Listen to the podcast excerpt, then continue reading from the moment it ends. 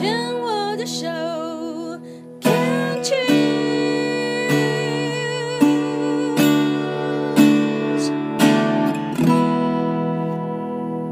病虫害防治要继续跟小贺。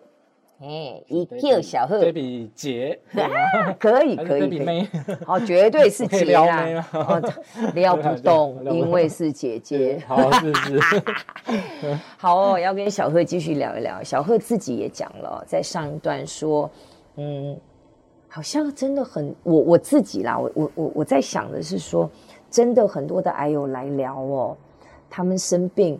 通常都是人生有一些重大的转折，嗯，对啊，不管是转换环境，或者是高压的工作，高阶主管，呃，届龄退休，嗯，啊，一退休之后，哎，啊，就生病了，啊、退休，对，这好意外。还有教师也是，嗯、还有那种是家里的主要的照顾者。家里可能有长期卧床或生病的人，然后呢，那个家人，哎，对，还有离婚，嗯，然后反正就是重大的事件，嗯。啊，放松了，咩，换自己，哇，这个倒是有点意外，应该是应该是放松了，没有没有，通常通常很多都是这样子，我的大数据累积是这样，所以我也很好奇跟跟惊讶，那小贺自己讲了，嗯，上个阶段有讲说是因为。自己猜想是工作环境的转换，工作性质的转换，嗯、再加上呃，主管可能比较求好心切、高水准的要求，嗯、那你也很愿意的去配合。是的。那在那样子的一个嗯，我觉得是突然脑筋里跳出来的一句话是内外不一致。嗯哼。没有办法找到属于自己很安在的一个平衡点的状态之下，身体就在给你抗议了。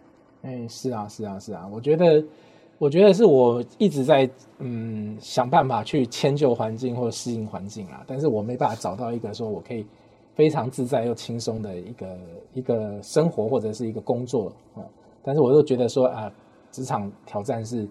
应该的，以我当以我的那时生病前的年龄是应该是，我都把它视为正常。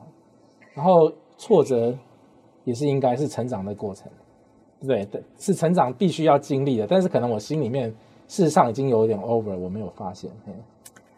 当你在说你自己人生的信念的时候，嗯，嗯，我有几个想法，我的好奇。第一个是我好奇你的原生家庭的养成。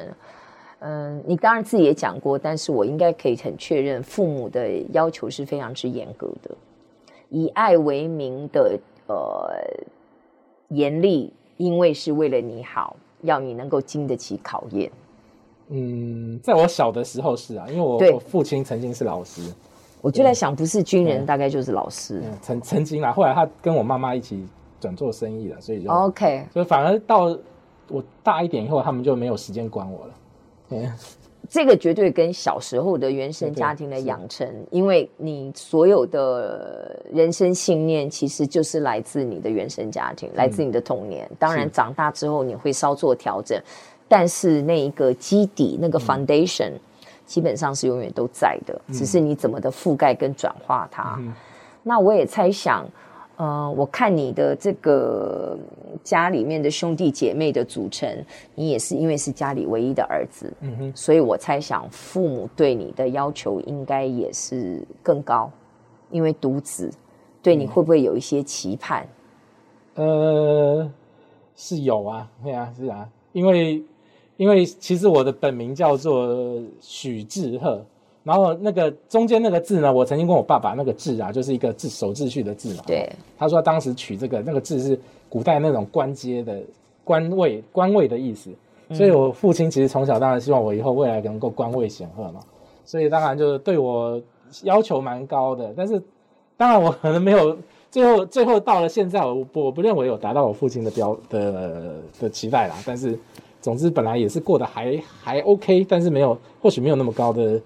那个成就，但是也还养家是养家是还 OK 的。爸爸妈妈还在吗？还在，还在，还在。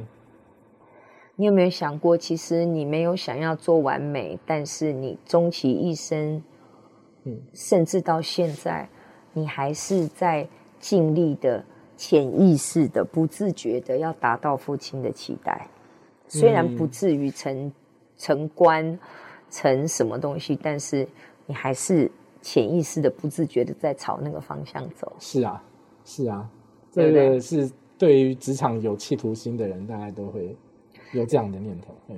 刚刚听到小贺这样讲的时候，我我我心里有另外一个想法，就是我深深的对于嗯东方文化、华人文化教养下成长的男性有深深的一份心疼。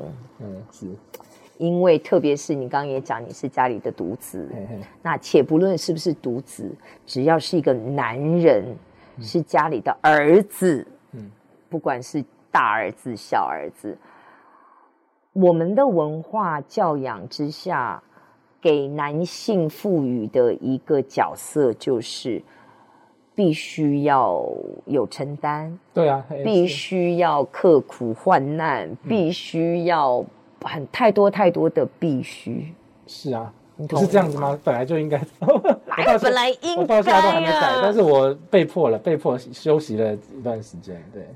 那个不是被迫，我看到的是，因为前面你也同意你的内外不一致嘛，对不对？然后你你你你努力，你竭尽你所有的精神跟力气去符合外界的要求跟水准，也许是来自爸爸妈妈潜意识里面的那个根深蒂固的那个要求，再加上。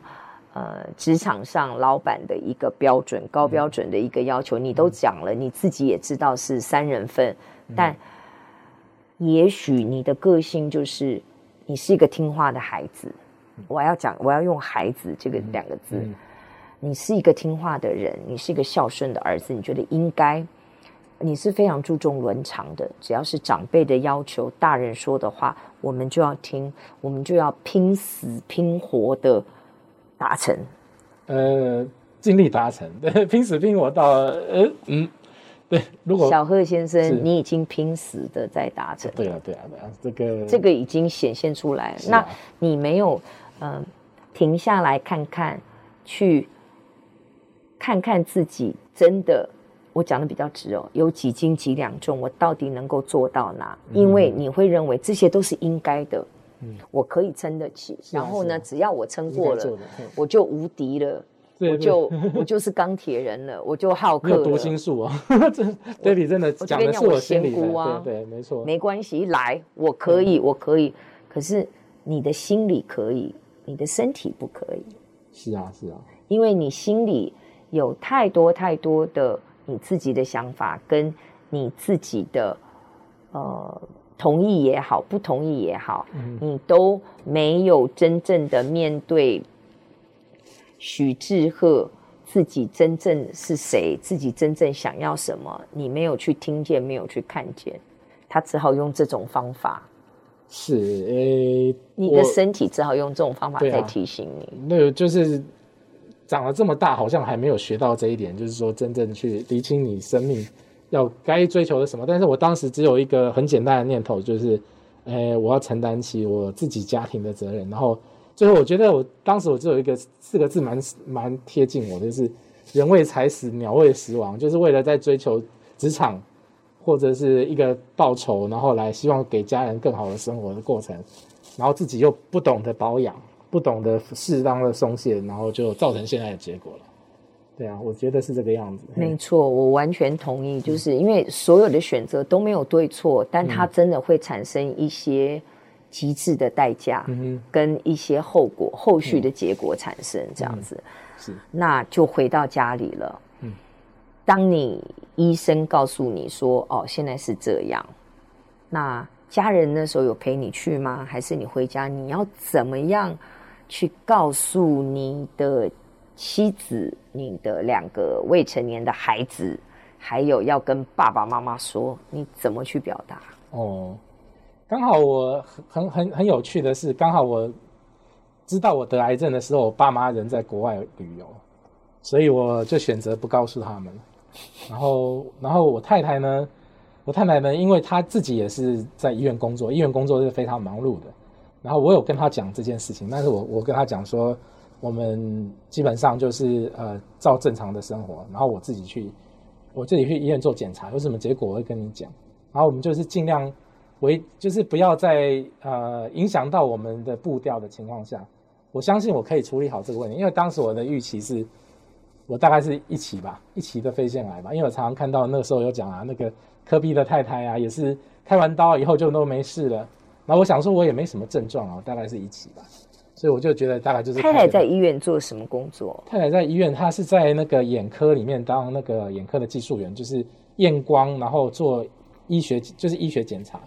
对，所以她自己本身是算说可以算说有医学背景吗？呃，算护理护理人员。理解，护理好，是好，嗯，所以嗯，这样子可能啦，也许这样也会呃让你自己不知道会不会因为这样比较心安一点点。嗯，因为毕竟也是跟医疗这样子的领域是算靠近的。